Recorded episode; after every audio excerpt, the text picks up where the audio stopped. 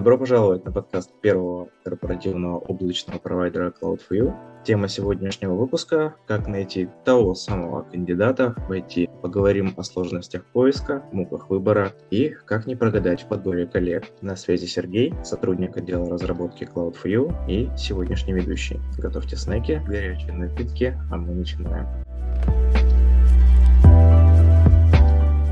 Со мной в импровизированной виртуальной студии мои коллеги Мария из отдела коммуникаций и наш главный HR-специалист, и Владимир, технический директор. Это мозг нашей IT-инфраструктуры. Маша, Владя, привет. Привет. Привет, привет. Э, ну, слушайте, у нас на повестке сложная и глубокая, очень актуальная тема, и на самом деле я рад обсудить ее с настоящими профессионалами, с людьми, которые имеют немалый опыт в подобных вопросах. И наш первый вопрос на повестке. Бытует такое мнение, что в стране мы имеем дефицит качественных кадров. Вот как думаете, это так или это просто пустой миф?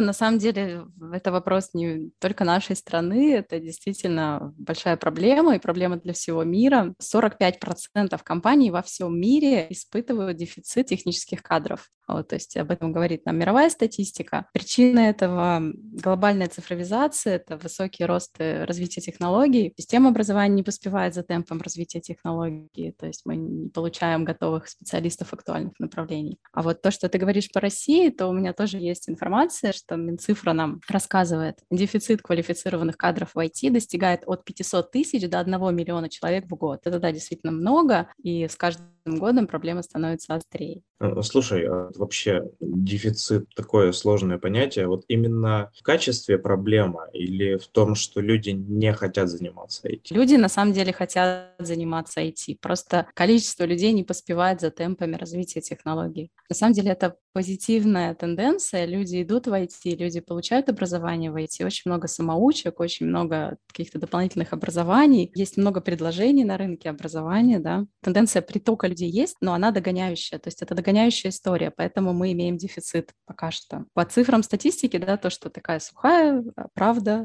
вот она такова. При поиске сотрудников в нашу компанию как раз мы имеем именно такой рынок, на котором рекрутер, то есть тот, кто ищет сотрудника, должен заинтересовать кандидата, а не наоборот, как это бывает во многих других сферах. Слушай, ну вот я заядлый пользователь интернета, да, наверное, как многие, и при посещении тех же видеохостингов или чего-то подобного, изо всех щелей прямо прет реклама. Запишись на эти курсы, стань программистом, стань администратором, изучи питон. Вот, ну, неужели это никак не помогает? Очень-очень-очень много рекламы на эту тему. Ну, слушай, ну это помогает, это действительно снимает какой-то накал, может быть, но Пока это все еще догоняющая история. Пока что все еще есть дефицит и предложений больше, чем спрос на него. Я имею в виду вакансии, я имею в виду, да. Хорошо. А, всем еще раз привет. Я продолжу мысли Марии. И вот с точки зрения субъективной моей, да, безусловно, дефицит есть. На протяжении там, долгого времени там, я уже в руководящих должностях не первый год ищу сотрудников. С каждым годом найти качественного потенциального сотрудника становится все сложнее. Мы говорили про курсы, да, про развитие, что их очень много, и интернет, то есть он там очень уже плотно влез в нашу жизнь, но это некий краеугольный камень да, всей этой истории. Почему? Потому что, первое, да, говорили, что образование, оно не поспевает. На институты сейчас ну, многие подзабивают, там система образования, она под текущие тенденции рынка, она не настолько гибкая, люди выходят с плохими базовыми знаниями в принципе техническими, да, то есть там я даже не говорю в IT. После института должна какая-то вот базовая техническая логика в голове у человека складываться. Далее он выбирает на какое-то направление. Все хотят сейчас на прополу быть там айтишниками, ну, потому что они смотрят рынок труда, они смотрят зарплаты, да, там, о, блин, в IT я могу много заработать. Соответственно, я иду туда. Идут на курсы, много курсов, я там не буду на конкретных каких-то э, останавливаться, да, они разные. Там программы, в принципе, я думаю, что они хорошие, не могу сказать, что они плохие, я там просто, ну, мельком также просматриваю. Но дело в том, что когда человек с нуля приходит на эти курсы, да, ему там обещают, что после окончания курсов он получит там зарплату там овер 100 тысяч, и, собственно, и все будет круто. Но, как показывает практика, не круто. Почему? Потому что невозможно вырастить толкового специалиста там за срок, там даже в течение полгода, там, ну, окей, год, ему заложить базовые вещи. Я не буду говорить про программирование, потому что я не программист, то есть я техдир, я больше по инфраструктуре, архитектура, администрирование. За это время э, очень сложно заложить изучить первый базовый материал, там, по сетям, по операционным системам вещи, да, там, по железу. да, и потом еще сверху нужно положить какие-то верхнеуровневые вещи. Я не знаю, насколько у человека должен быть адаптирован мозг, который тем более до этого, до этого ничем не занимался, к примеру, чтобы его вот с такой короткий срок вырастить и продвинуть. У меня много знакомых друзей руководителей жалуются, что люди приходят на начинающие должности или на средний, там, на джунов, на медлов после курсов, их слушают как бы со слезами на глазах. Люди прошли курсы, конечно, потратили время, потратили деньги, но они не готовы. Поэтому вот это краеугольный камень. Кому-то это действительно помогает, но их меньшинство. Поэтому дефицит имеется. Ну, то есть ты хочешь сказать, что вот базовая проблема обычного дефицита, когда нет никого, разбавилась и усугубилась тем, что на рынок поступают не до конца подготовленные кадры. И вот мало того, что сложно было найти просто кадр, так теперь еще нужно найти этот просто кадр среди некачественных так назовем. Да, да, да, вот это самое плохое. Из-за увеличения интереса в принципе к IT, из-за появления онлайн-обучений, это прям сейчас этот рынок процветает, да, и опять же, ну, заработные платы у айтишников, они достаточно большие. Это и плюс, и минус. В нашем случае, в нашем подкасте, то, что мы обсуждаем, это, конечно же, больше, я считаю, минус. Нам тяжелее. Слушай, ну, по поводу курсов я, наверное, могу дополнить. У меня есть товарищ, который этим делом всем занимается в одной из компаний, предоставляющих подобное обучение. Ну, показывал мне там, как у них обучение проходит, показывал структуру курсов. В принципе, в принципе, если очень сильно постараться, то после курса можно выйти джуном не более. И сейчас очень модно делать разделение. Обучаем джунов, потом обучаем медлов, разные уровни этих обучений, которые должны, по идее, друг за другом идти, и ну, очень сложно поспевать, как мне кажется. Посмотрим, что из этого получится. Предлагаю перейти к следующему вопросу. Есть какие-нибудь идеи, что с этим сделать можно вообще? Потому что, как было сказано ранее, наши учебные заведения не поспевают за темпом, надеяться было бы странно. Можем ли мы что-то сделать как люди, как сотрудники, представители компаний? Да, на самом деле решение есть, и если взять во внимание то, что люди заинтересованы в обучении, иногда в некачественном обучении, иногда в каком угодно обучении, ну просто у них есть понимание того, что обучение необходимо им по жизни, в течение жизни, то очень классно под эту тенденцию просто брать специалистов с хорошей базой, а, с хорошим потенциалом и взращивать кадры внутри компании, под нужды компании именно в те направления, которые актуальны нам, нужны нам. Соответственно, одним из главных решений вот этой проблемы, проблемы дефицита, это взращивание внутри компании классных профессионалов. Ты предугадал мой следующий вопрос, кадры на вырост. Слушай, а не чревато ли это то, что ты кадр воспитаешь, а он убежит? Кажется, ну, нет. что такой момент. ну, конечно, риск есть всегда, да. Но если бы у нас не была такая классная компания, в которой все хотят остаться и работать долго, то мы боялись. А так, конечно, мы не боимся выращивать кадры у нас, тем более, ну, там, под нашу специфику мы же растим. Следующий вопросик у меня есть. Неужели после университета нельзя сразу выйти и начать работать? Немножко поясню по своему опыту. Я выучился по профилю, по корочкам программист и работаю, собственно, программистом, но как-то это мне не очень помогло. Неужели не бывает чуда, и после государственных или негосударственных учебных заведений люди выходят толком ничего и непонятно. Мне сложно судить, потому что ну, это мой личный опыт. Может, у вас какие-нибудь истории есть или кандидаты?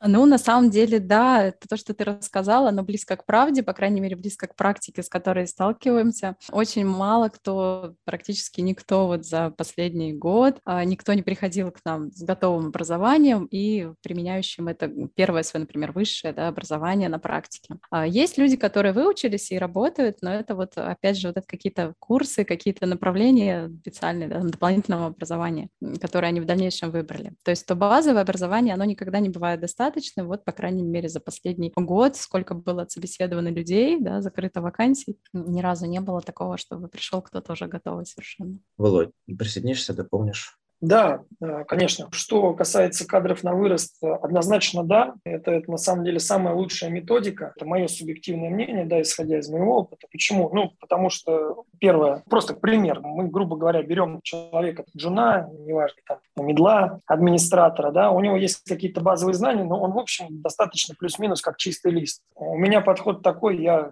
с удовольствием делюсь опытом, да, я рассказываю все премудрости, я рассказываю подходы, как проще решать задачи. Ну, то есть я пытаюсь ребятам заложить некую базу, по которой э, им будет удобно работать. В итоге они получатся отличными автономными специалистами с э, рациональным и логичным мышлением, которые смогут решить любую задачу. У нас в отделе такой девиз, мы можем решить абсолютно любую задачу. Нет такой задачи, которую мы не можем решить. Ну, единственное, только понятно, это будет зависеть, сколько мы на это времени потратим и день. Ну, задач нерешаемых не бывает. Относительно того, что мы кого-то взрастим, и он убежит, как Мария сказала, риск везде одинак. Мы можем кого-то взрастить, он убежит. Мы можем взять э, какого-то человека, который уже, ну, там, high level, он также поработает и убежит. Риски здесь, они плюс-минус одинаковые, но, опять же, я, наверное, может быть, наивен. Я думаю, что человек, в которого мы вкладываем искренне какие-то вещи, это первое, он нам будет за это благодарен. Второй момент, все же компания облачный провайдер, сейчас облачные услуги, они в топчике. В принципе, исходя из опыта своего, да, я могу сказать, что с точки зрения обучения, интереса, технологий, проектов, то облачный провайдер – это то место, где можно прокачать скиллы по большому просто количеству направлений. Для будущих там инженеров, которые растут, это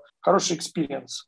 Я, я тебя здесь, наверное, поддержу, потому что я до этого работал на разработке ну, так скажем, на аутсорсе, да, то есть приходит клиент, у него есть там определенный проект, и он хочет, чтобы он у него был готов там, в определенный срок. Ну, и эти проекты постепенно друг друга сменяют. И вот я когда ходил по собеседованиям, разговаривал с HR, мне говорили, да ты что, проектная работа в одной компании, это же очень скучно, ты там затухнешь, завянешь и перестанешь быть хорошим специалистом. Вот я бы так не сказал. Всегда есть что-то интересненькое, всегда голова в работе. Я тебя здесь, наверное, очень сильно поддержу в этом вопросе. Это круто, это круто. Нравится, нравится, безусловно.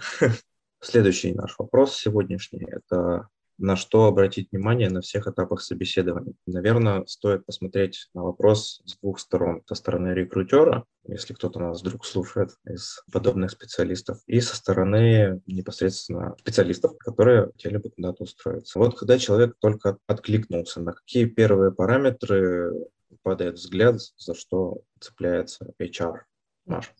Да, ну я как HR сейчас тебе расскажу, а как там специалист за что цепляется, не знаю, а я за что цепляюсь, расскажу. Смотри, на резюме, да, вот как правильно составить резюме, вот есть много статей там, да, в интернете часто попадаются. На самом деле резюме нифига не показательное, то есть совершенно не показательный инструмент резюме. Бывает очень красиво расписанное резюме, думаешь, ну все, ну точно, ну сейчас закроем. А там ничего из себя не представляющий кандидат там ну, совершенно не перспективный кадр. Бывает резюме Куция, вообще ничего там из себя не представляющее, а за ним очень интересный человек, и столько в нем всего, и просто это был вопрос, не знаю, лени, времени, самооценки, чего угодно, но не профессиональных навыков. То есть на резюме очень мало обращается внимания, ну, конечно, там должны быть какие-то базовые данные указаны. Место работы, что ты работал, что у образование хоть какое-то есть, там, ну, что ты, в общем, жил, делал, стремился. Но вообще так вот резюме на самом деле не очень рабочий инструмент. Поэтому все решает беседа. Я вообще сторонник бесед, бесед, и главное, что это слушать. Надо уметь слушать кандидата, нужно уметь слушать соискателя и обращать внимание на какие-то ключевые моменты. Но кроме этого, есть а, основной наш рабочий инструмент, это тест, это профессиональный отбор. У нас а, отбор кандидатов проходит несколько этапов, и на каждом есть набор вопросов, которые обязательно должны быть сняты, чтобы было понимание, нужно ли двигаться дальше. Именно это нам позволяет работать эффективно, эффективно и с какими-то оптимальными трудозатратами. Соответственно, это самый главный инструмент, это самое главное, на что обращаю внимание в первую очередь, это там тест при вакансии есть, невозможно откликнуться, не ответив на этот тест. Даже это важнее, чем само резюме, по сути. Вот. Слушай, ну у нас же есть практические задания. Да, да это да. позже, это будет позже. То есть, смотри, до меня еще нет пока практического задания. То, что я вижу, это я вижу резюме и ответы на тестов, тестовую часть э, при вакансии, где мы просим кандидата оценить свои знания там, оценить свои знания здесь, хорошо, плохо, люблю, не люблю, люблю это делать, могу это делать и так далее. Вот, на основании вот этих ответов мы смотрим результат по вот этой, по этому тесту, и говорю, это гораздо более эффективно, чем смотреть на резюме, что он там делал в своей практике. Ну uh-huh. вот, тем более там, да, не всегда из резюме понятно, на какой позиции что делалось кандидату. Вот эти тесты разработаны грамотно в связке с техническим специалистом, с техническим директором. Это очень хороший рабочий инструмент. На него обращаю внимание в первую очередь, как бы мне не хотелось рассматривать кандидата, изучать людей, все равно их какой-то стартовый набор знаний — это все равно определяющая часть. Могу рассказать Слушай, еще, на что я смотрю. Угу. Давай. Я получаю кандидатов, рассматриваю их, решаю пригласить их к себе на беседу и далее смотрю, смотрю на личные качества кандидата. Конечно, прежде всего меня интересуют те, которые относятся к работе, то, как решаются задачи, их подход к работе, есть ли интерес к чему-то новому, инициативность. Важно, как кандидат оценивает результаты своей работы и вообще задумывается ли он на них. То есть, когда беседуешь о результатах задач, по рассуждениям собеседника всегда очень хорошо видно, а выполнял задачи для галочки или к ней подходили вот основательно, там, с душой. Понятное дело, что мне, как HR, трудно оценить какие-то технические моменты, решения кандидата, но всегда хорошо видно подход и механику. Я, кстати, часто задаю такой вопрос, я подсмотрела его Илона Маска, решила попробовать и тоже тянулась. Очень классный результат. Вопрос звучит так. Какую самую сложную задачу вам удалось решить? Я, я помню такой вопрос. Да, уже тогда?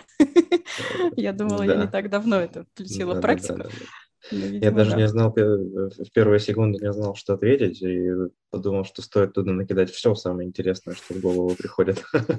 Да, бывает так, что растеряешься, ничего не можешь вспомнить сходу, но большинство людей, и ты, Сережа, кстати, тоже, как оказалось, вспоминают и рассказывают какой-то самый классный пример, самый, ну, который пришел в голову, не знаю, сейчас. Вот это как раз очень здорово демонстрирует человека в деле, демонстрирует его приоритеты, то есть то, что ему пришло в голову, то, что он решил об этом рассказать, да, это его приоритеты. А в, также это раскрепощает собеседника, он начинает гордиться собой, уходит стеснение, можно лучше разглядеть его потенциал. То есть это очень, на самом деле, классный инструмент. Спасибо, Илон Маск.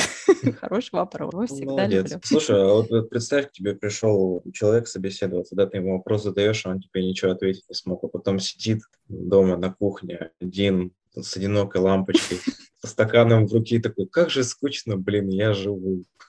У меня у самой так было на собеседовании, но это когда когда я позвоню вашему руководителю, что он мне расскажет? Все хорошее. Когда я позвоню там еще кому-то, что он мне расскажет? Все хорошее. Думаю, как же скучно я живу. Ну, на самом деле, знаешь, э, кандидаты, они все очень интересные такие ребята, вообще все люди разные, и просто наслаждение работать с людьми. Поэтому бывает, люди не вспомнят, но потом вспомнят. Собеседование давно прошло, знаете, догонку его пришлют, этот пример. То есть они напишут, найдут тебя, напишут, кстати, помните, вы меня спросили там вот сложную задачу, а я не смог рассказать, и расскажет. Так что это такой, на самом деле, хороший вопрос. И вообще он полезный для человека, даже если это потом не наш кандидат окажется. Слушай, ну, несомненно, да, память начинает работать на все сто процентов, да. А что же я такого интересного сделал? Чем бы сейчас вот козырнуть? Да, это безусловно. Слушай, возвращаясь к вопросу о заданиях, которые мы выдаем. Вот я видел в последнее время тенденция, что айтишники плюются, да что, какие вы мне там практические задания даете, это что, что-то делать, надо с ума, что ли, сошли? Есть такое? Да, конечно, есть. Есть и гораздо на более простых местах спотыкание и нежелание двигаться дальше. Но, опять же, это вопрос мотивации, насколько человек хочет работать у нас. И знаешь, вот этим вот э, большим количеством каких-то тестов, устных вопросов, практических заданий, необходимостью связаться онлайн именно в таком, на такой платформе, а не на другой. Тем самым мы как бы проверяем человека, насколько он замотивирован что-то делать, э, насколько он замотивирован работать именно у нас, насколько ему нужно именно сюда, насколько он гибок. Ну, то есть тут очень много всего работает, опять же, в пользу. То есть, ну, как бы откажись, ну, как бы, ладно, хорошо, но не по пути. Вот, сделаешь, отлично посмотрим. Это, это мне напоминает в программировании вот, э, проверка на дурака, да, чтобы там, нельзя было какие-то заведомо жесткие значения ввести в систему, чтобы она поломалась. Такое. Ну. Володь, ты поддержишь? Да, я вас слушаю внимательно, все круто. Да, я тоже прокомментирую, присоединюсь к этим вопросам. Ну, что касается первоначальных откликов, я их не вижу. Мне Мария уже передает отфильтрованных сотрудников, за что ей отдельное огромное и большое спасибо. Первый момент, да, то, что тесты у нас, то есть у нас есть как бы тесты, которые первый тест там по технической части он простой, достаточно такой поверхностный. Мария его дает кандидатам, да, они, соответственно, его проходят. Там, ну, у нас внутри есть там некий проходной балл. Если сотрудник, ну, как бы кандидат, соискатель через этот балл проходит, Мария предлагает мне этого кандидата посмотреть. Ну, дальше я там бегло смотрю, что он ответил по тесту. Тесты, они у нас постоянно одни и те же, то есть мы их не меняем, мы их актуализируем, возможно, что-то новое добавляем, но от кандидата к кандидату они не меняются. Вот, соответственно, дальше я смотрю по тесту и по комментариям Марии, что она написала, да, как она видит этого человека, и принимаю решение, послушаю я его не послушаю. В 95% случаях это очень хорошее, я думаю, число. Да, я слушаю ребят, которые поступают от Марии. Их поступает немного, то тоже хорошо, потому что не, небольшой поток и времени это отнимает не так много, но при этом качество вот этих ребят, которые ко мне поступают, оно ну, из того пула, который откликается или Мария находит, да, это как бы наивысший процент. Собственно, на что я обращаю внимание? Понятно, базовые знания, да, опять же, у нас в зависимости от должности, там, инженера, там у нас есть джуны, медлы. Если это джун, то у нас есть отдельное тестовое задание в песочнице в демке в нашей области. Если это middle или уже а, старший инженер, то там расширенный тест с большим количеством достаточно вопросов технических. А я не могу сказать, что они сугубо какие-то там глубокие, да, но прикол этого вопросника в том, что набор вопросов, он из разных тем понемножку, и он дает среднюю картину о том, как человек работал, с какими продуктами он работал и насколько он окунался в решение тех или иных проблем. Пример дам простой кейс. Это интересная штука такая. Практически 98% говорят людей, что они работали с АД,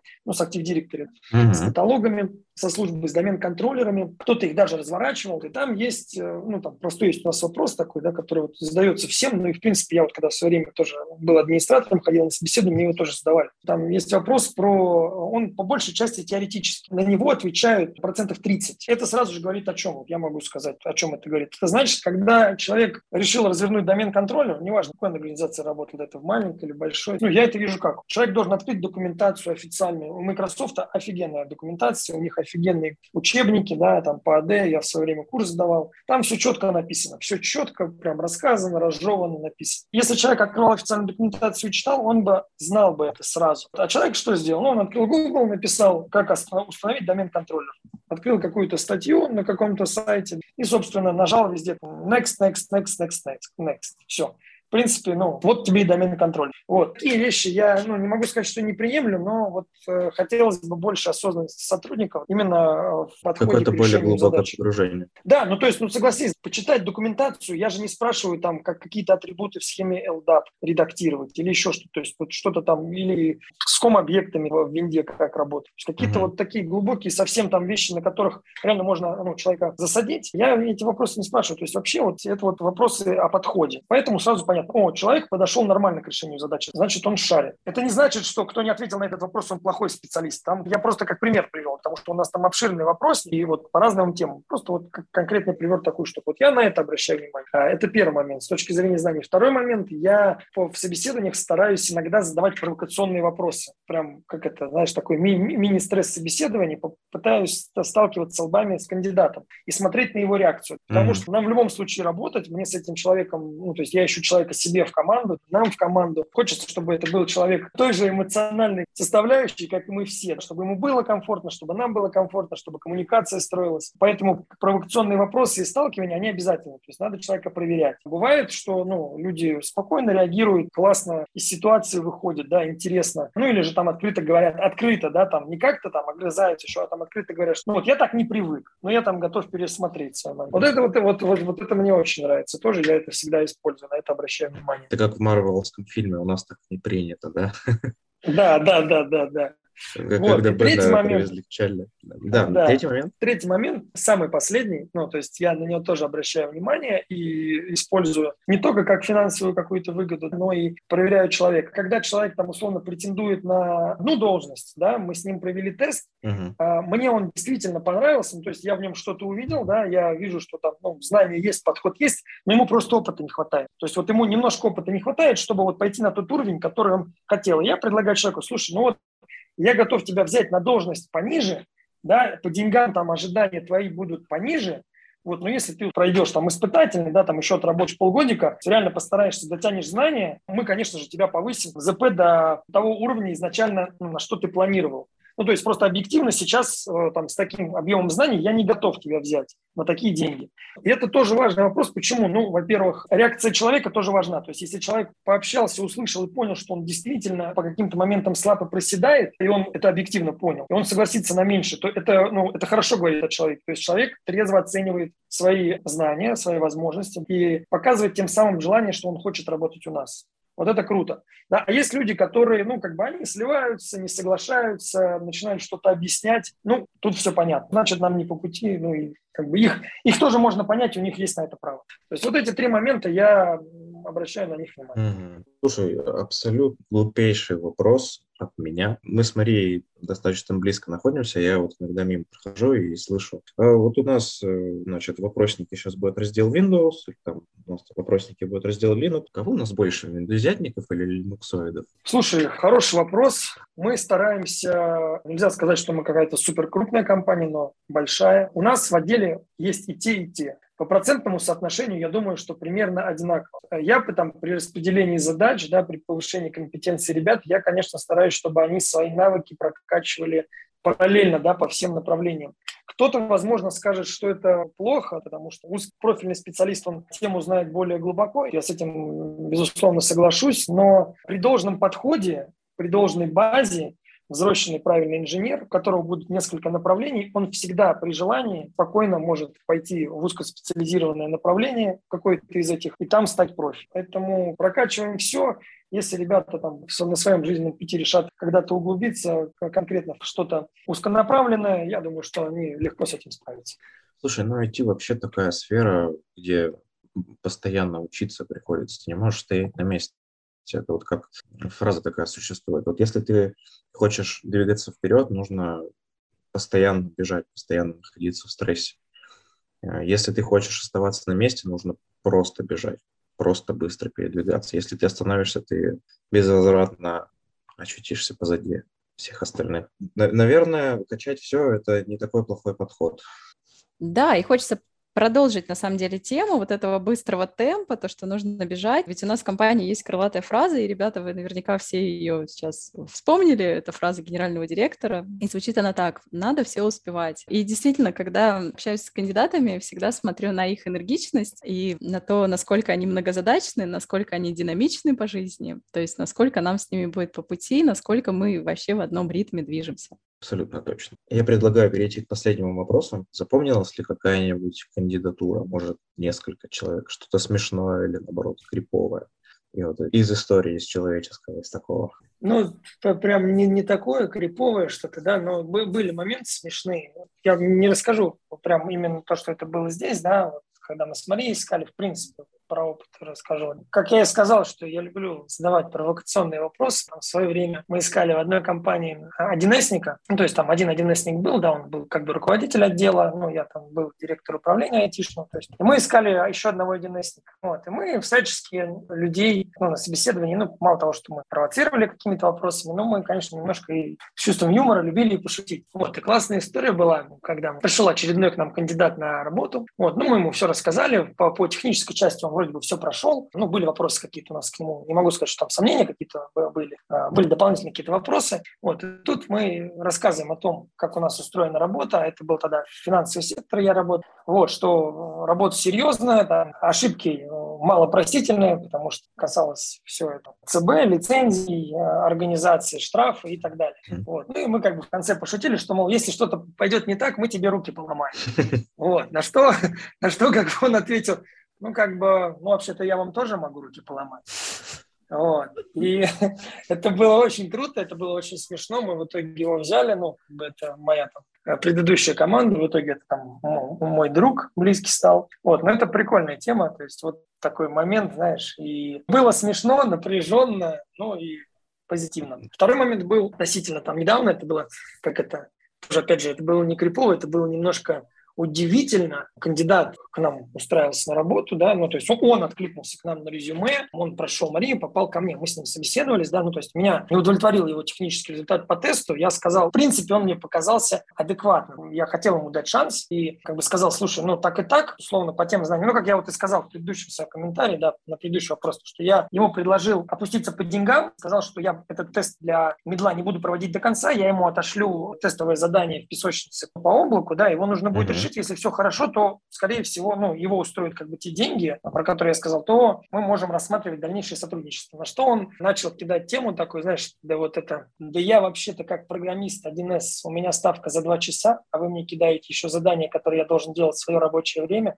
Ну, тут я, тут я не нашел, что сказать. Я сказал, ну, как бы, ну что же, так, так, так. Вот. Так что вот такие веселые истории бывают. Из того, что вспомнил, рассказал. Ну, это вот к первой твоей истории хочется сказать. А у вас там в договоре не было закреплено, что там за час простое 30 ударов плетьми? Там?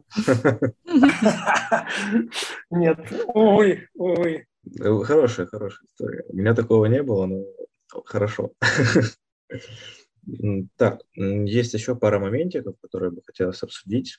Какие объемы кандидатов какой процент вообще проходит у нас и насколько важно HR и IT-специалисту коммуницировать между собой в вопросах подбора персонала. Ну, давай, я расскажу тебе немножечко секретов, открою, когда закрываем вакансии. На самом деле у нас нормальный, хороший, такой устойчивый поток входящих откликов всегда есть. Бывает, когда мы сами приглашаем, но чаще все-таки это кандидаты, откликнувшиеся к нам, нашедшие нас. Это радует, конечно. Очень, кстати, классная тема, вообще моя любимая, это когда я кого-то собеседую, и оказывается, что это наш какой-то бывший клиент, действующий клиент, то есть он нас знает с другой стороны. И вот они сейчас к нам приходят, и мы создали себе рекламу как бы вот так, и вот так от нас узнают. То есть даже несколько таких... Э, да, их несколько, их несколько, и их несколько в разных регионах России. Это вообще класс. Это моя любимая тема, да. Так вот, значит, когда закрываем вакансию, находим специалиста, обычно это ну, какой-то солидный процент откликов, ну, количество откликов, э, количество там приглашений, чтобы просмотреть ну, нужное количество людей. Обычно на первом этапе это где-то 10-15 интервью. На втором этапе, то есть у Владимира, у технического директора, это где-то 4-5 интервью, и мы закрыли вакансию. Примерно вот так выглядит наша воронка. Ответил на твой вопрос, надеюсь. Да, да, да, да. Вполне. И второй вопросик тоже был, да, насколько важна коммуникация HR и IT-специалистов? Да, конечно, важна, и других мнений быть не может. Наша коммуникация, в чем она? Самый главный инструмент, это я, наверное, уже повторю себя, и, может быть, не в первый раз повторю себя, это именно в той системе тестов, э, которая есть э, каких-то вот, да, срез профессиональных знаний, которые есть на каждом этапе, где мы можем отсекать, э, не нужно отсекать кандидатов, с которыми нам не по пути, в которых мы не сможем вырастить то, что нам нужно, которые которые не найдут у нас то, что они ищут. Именно благодаря этой системе грамотных тестов максимальное количество ресурсов тратится, и классный результат получается, с которым уже можно работать. То есть основная коммуникация здесь. Общее какое-то понимание какие, какие люди в компании, конечно, тоже, да. Но я думаю, что у нас с этим нет, с Владимиром проблем. В технические вопросы, да, потому что, ну, как бы я не могу быть техническим специалистом одновременно, потому что я HR по всем профессиям работаю, но какой-то вот кусок вот этот, он необходим для того, чтобы адекватно оценить человека. И вот они, эти инструменты мне предоставлены техническим отделом, поэтому, конечно, это главный инструмент. Слушай, да, я, я помню твою историю. Был какой-то кандидат, и он очень сильно расстроился, что HR — это не технический специалист, и он его не понимает. Да, да, да. Очень странный момент получился. Но на самом деле, на самом деле высший пилотаж — это когда кандидат отдает отчет, что он на первом этапе беседует не с техническим специалистом, и он себя презентует таким образом, чтобы мне, как не техническому специалисту, было ясно, что он в своей работе что-то делает классно. Вот это высший пилотаж, таких было единицы, и один такой специалист у нас нас в компании работает теперь. А по поводу важности коммуникации, я хочу сказать, что здесь не только дело в инструментах, которые мы предоставили Марии, здесь дело также в Марии, потому что Мария четко понимает, как этими инструментами пользоваться, и ну, прям я могу сказать, что за год, наверное, коммуникации между мной и Марией, да, Мария уже четко знает, в принципе, кого я не буду смотреть. То есть даже если у него хороший тест, да, первый, скорее всего, я его не буду смотреть. Вот это очень круто, потому что, то есть, Мария четко поняла, я причем не знаю, как она это поняла, да, потому что я, в общем-то, ей не объяснял то есть, методики, как я, ну, потому что я могу посмотреть человека после нее, не послушать его, посмотреть резюме, почитать то, что она написала, и сказать, нет, я его слушать не буду. То есть я ей ничего не объяснял, Она как-то это сама поняла, я не знаю, какой магией Хогвартса она обладает. Вот. Но э, меня это удивляет и радует приятно. Да, и, безусловно, эта коммуникация должна быть на высоте, потому что она экономит всем очень время. Да, то есть, если бы у нас были там раздутые штаты, если бы у нас было бы много людей, это одна история, да, но у нас, э, как я и сказал, что мы там, мы не Сбербанк, мы не какая-то там огромная организация, да, мы хорошо плотненный коллектив, я считаю, что у нас не переизбыток персонала, но и, и, и нету недобора персонала. У нас все по этому поводу четко, это хорошо. Поэтому мы постоянно находимся в темпе, как вот говорили на предыдущий вопрос, да, то есть мы там мы стараемся успевать, надо все успевать. И вот чтобы все успевать, вот мы такие процессы должны четко выстраивать. Слава богу, вот, вот, вот, они у нас четко выстроены. Да, полностью согласен. Так, ну и напоследок, наверное, Маш, у нас сейчас есть какие-нибудь вакансии, может? Может, кто-нибудь да, из наших да, слушателей мы... захочет? Да, как раз у нас открыта вакансия технического специалиста во Владивостоке, в Приморском крае, в тех часовых поясах. Пожалуйста, откликайтесь, заходите к нам. Маш, спасибо. Да, ссылочку на вакансию оставим в описании. Хотелось бы добавить, что это не последний выпуск на тему поиска и подготовки кандидатов. Владимир проведет следующий выпуск со своей командой. Большое спасибо, коллеги. Было очень приятно пообщаться. Спасибо за участие.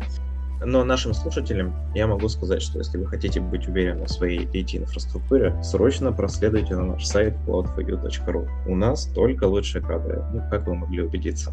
Спасибо за то, что были с нами, оценивайте выпуск, подписывайтесь на наши каналы и еще услышимся. Пока-пока. Всем пока. Пока.